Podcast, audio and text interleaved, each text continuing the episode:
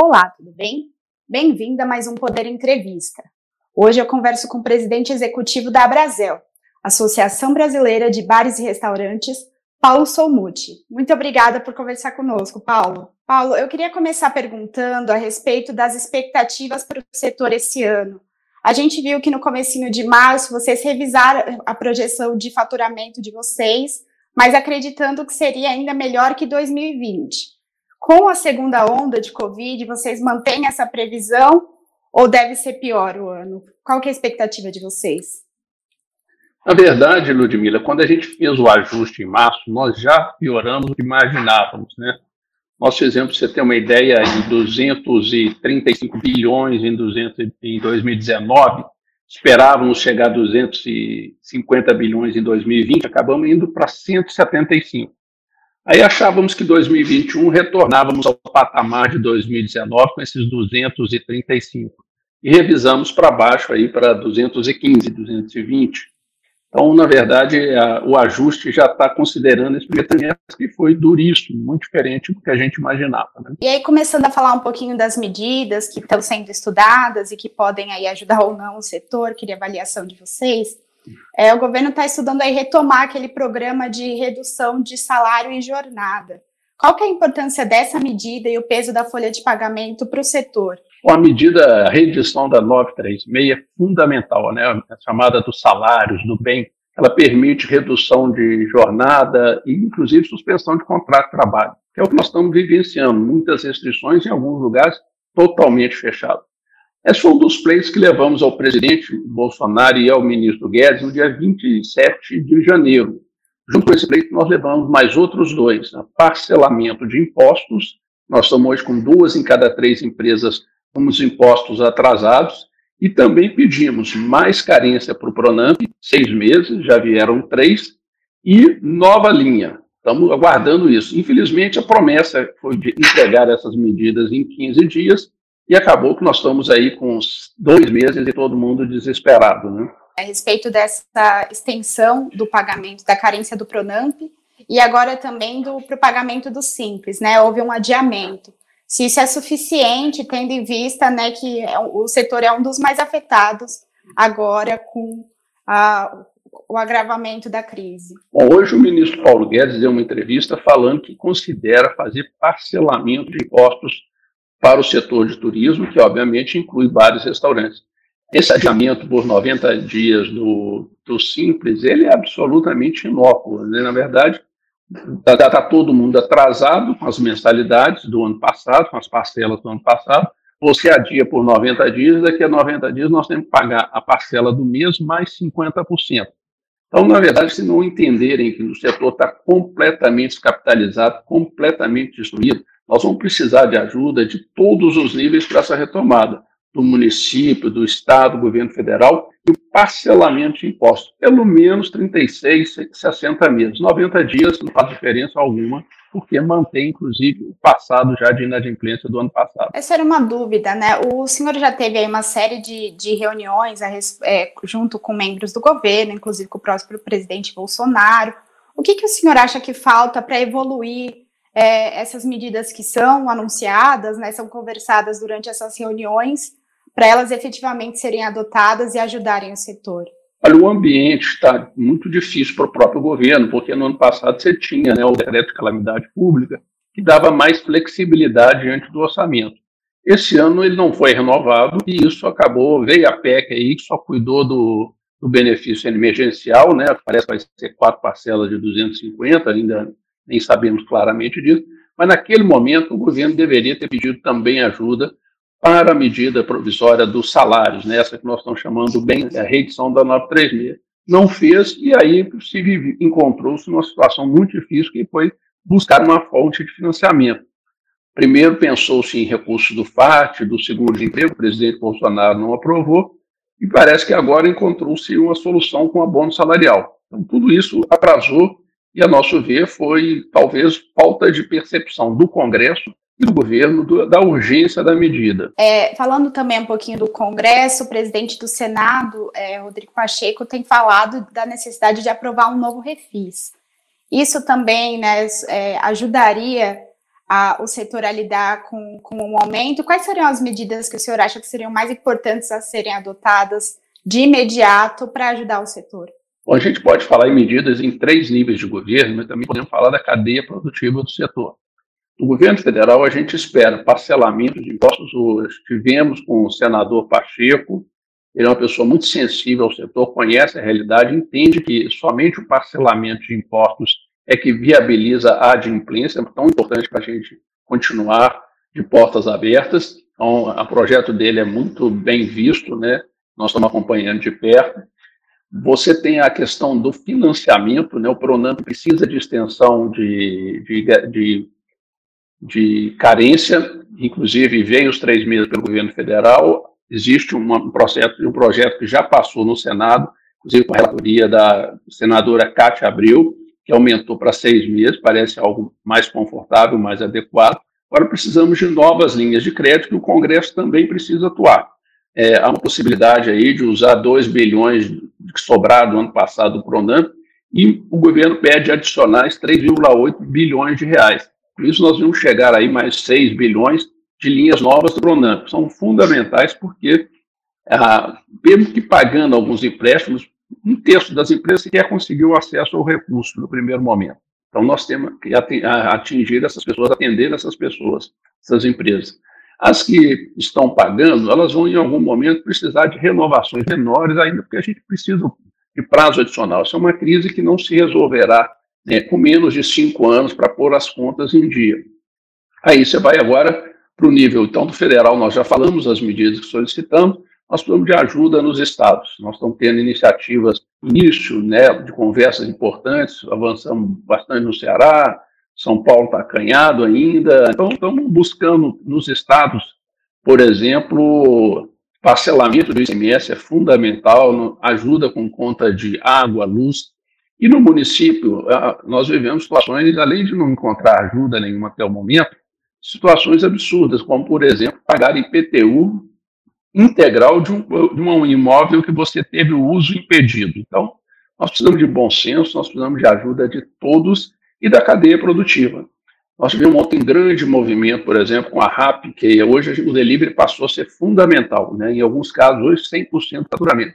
Nós conseguimos uma incrível redução de, de, taxas ontem, bastante expressiva, por um período bem mais longo, até pelo menos até o meio do ano, parte das, das, né, da negociação, outra parte vai até o final do ano. Ou seja, vão precisar de ajuda das empresas de bebida, das empresas, das plataformas de entrega.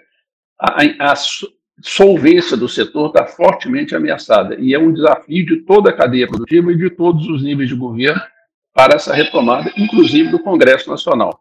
Paulo, eu queria é, que o senhor detalhasse um pouquinho a questão né, do pacote que foi anunciado pelo governo do estado de São Paulo. O senhor falou que ele ainda foi um pouquinho acanhado. O que, que faltou para ser um pacote mais efetivo e ajudar o setor? Bom, o governo de São Paulo fez um movimento importante a nosso ver, que foi a voltar atrás no aumento das alíquotas do ICMS das proteínas, que chegaram a aumentar 90%.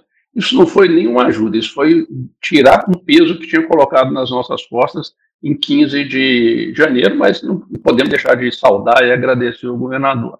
Agora, as outras medidas, elas são absolutamente desproporcionais e pouco potentes para um estado do tamanho de São Paulo. Você ter uma ideia, foi aberta uma linha inicial de 125 milhões para todo o setor de comércio e agora ela foi complementada com mais 100 milhões, 225 milhões, para todo o comércio do estado de São Paulo. O estado do Amazonas abriu uma linha de 140 para uma economia 10 vezes menor. Então, o São Paulo precisa ter na ajuda a dimensão do estado parcelamento das contas de, de água, de gás e, e, gás e água também feito para volumes muito pequenos, quer dizer, algum, não dá para atender um restaurante médio. Então, acho que o São Paulo precisa refletir, a gente reconhece a importância do equilíbrio fiscal, mas o setor de bares e restaurantes, ele foi, pagou uma conta desproporcional, desigual e, a nosso ver, até injusta pelo bem-estar da sociedade. Está na hora da gente ser com recompensado com ajuda, com reparação. O senhor citou aí também né, as medidas que foram adotadas pelo governo do Ceará. A gente vê como diferencial que eles aprovaram um auxílio específico para os trabalhadores do setor. Alguma outra região está tendo esse tipo de incentivo? É, como vocês avaliam é, o que foi oferecido nesse estado em específico? Olha, nós temos tido negociações muito positivas em, em alguns estados. O Ceará realmente falou na frente, abriu uma linha de fundo perdido da ordem de 90 milhões. Vocês verem, só 90 milhões a fundo perdido. São Paulo, 200 milhões de empréstimo. Então, nós precisamos repensar aí a ajuda, né, para ampliar essa ajuda em São Paulo. Mas nós tivemos um avanço muito importante em Alagoas, na Bahia começa a surgir alguma coisa, nós estamos avançando bastante no Mato Grosso. Então, assim, o Amazonas também fez bastante coisa bacana, reduziu o ICMS do setor em 60%. Em São Paulo, nós tivemos um aumento de alíquota do, do setor de 15%, fora essa do ICMS que a gente reverteu. Então, há falta ainda compreensão em alguns estados, né, que é da necessidade dessa ajuda. Agora, não, não são todos, já começamos a avançar em alguns deles. É, o Brasil está vivendo aí o pior momento, né, do que é considerada a segunda onda de Covid. Na Europa, a gente já vê alguns países tomando medidas para lidar com uma terceira onda.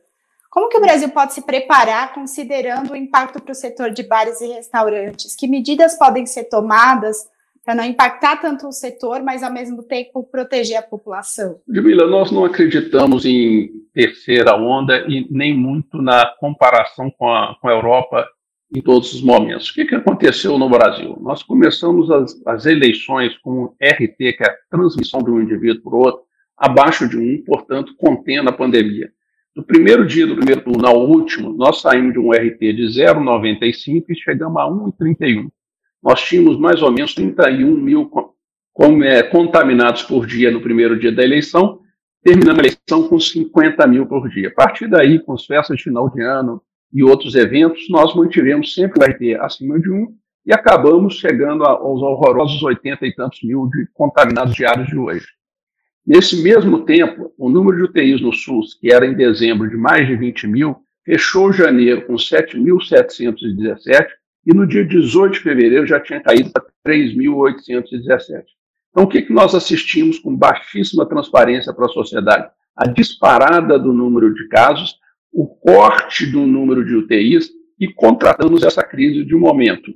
Ela, se Deus quiser, será a última, porque a gente não acredita em terceira onda, inclusive estamos otimistas com a retomada, porque até então todos os nossos recordes negativos, eles tinham perspectivas de ter sido apenas mais um.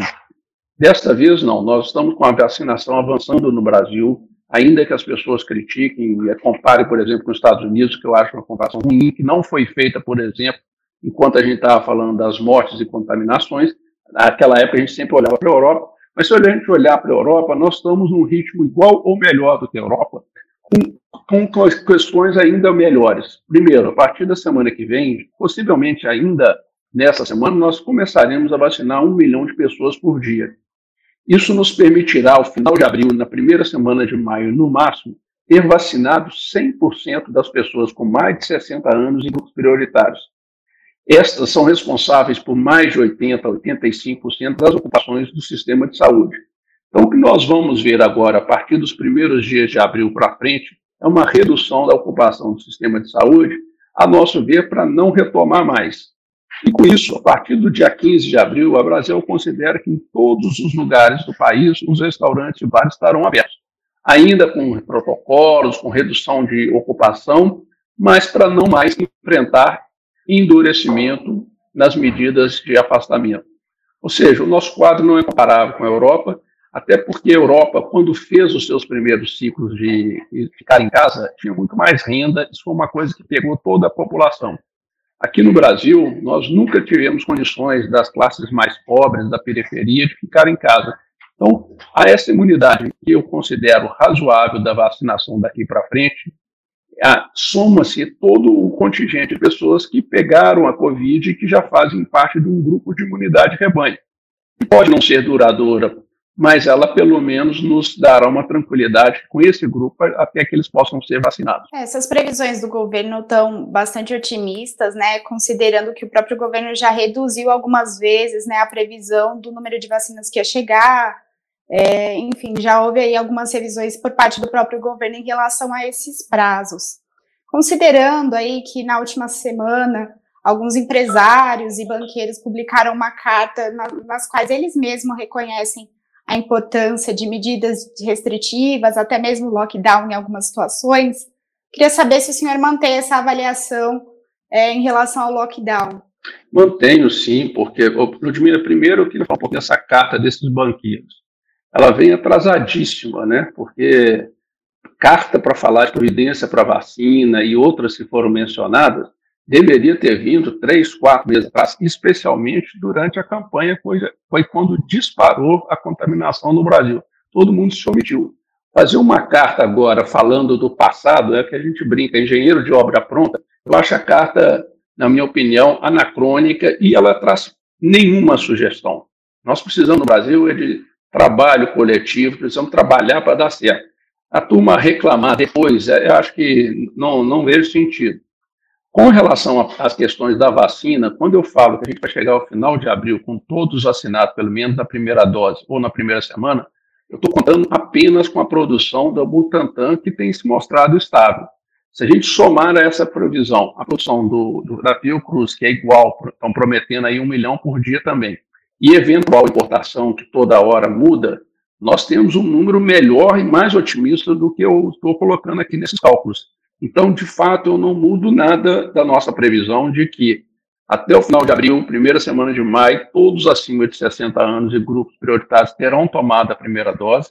E também não muda a minha visão de que a partir do dia 15 de abril nós teremos no Brasil todos os estabelecimentos abertos, ainda que com as restrições prudenciais de protocolos, redução de espaço e, obviamente, comportamentais. Paulo, só para a gente encerrar, eu queria. É, o senhor comentou a respeito da adesão dos empresários, né, dos trabalhadores do, do setor às linhas de crédito, sobre a dificuldade de alguns deles de acessarem as linhas disponíveis. Qual seria o modelo ideal? O que, que precisa para que essas linhas sejam de fato acessadas pelo, pelo setor? Olha, na nossa visão, uma questão que está impedindo, além do volume de crédito que tem que surgir maior, nós precisamos acabar com qualquer restrição, CND, Serasa, SPC, é, que tenha acontecido, tenha fato, né, restrição acontecido de março do ano passado até o momento atual. Quem hoje tem uma restrição né, de, de cadastro, ele não consegue pegar esse crédito.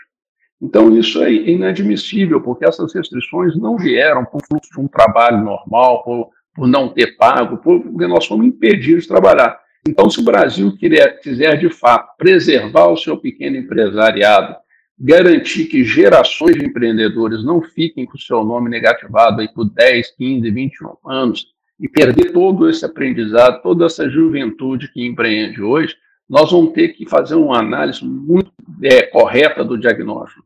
O Congresso Nacional é o caminho. O Congresso Nacional tem que nos apoiar entender que qualquer tipo de restrição, se não paguei imposto, não paguei banco, não paguei luz, né, que tenha origem em março de 2020 até o momento que a gente encerrar as restrições, elas não poderiam, não deveriam ser levadas em consideração para concessão ou não do crédito. A partir daí, nós vamos de um crédito com espaços maiores, 3, 4, 5 anos para pagar, ou então que esses créditos permitam renovações, né, à medida que você vai pagando. E há muitos países fazendo para o setor de bares e restaurantes, para o setor de turismo, perdão, inclusive, de parte, em alguns, de totalmente dessa dívida. Então, acho que também uma coisa desse tipo podia ser feito. Olha, quem tiver adimplente pagaria, por exemplo, a metade, ou teria as últimas prestações reduzidas. Alguma coisa precisa ser feita para resolver a questão do setor. Muito obrigada, Paulo, pela entrevista. Ludmila, foi um prazer enorme falar com o Poder Entrevista e espero que vocês possam nos ajudar a dar repercussão e compreensão à sociedade desse momento tão desafiador que vivemos. E obrigada a você que nos acompanhou até o final.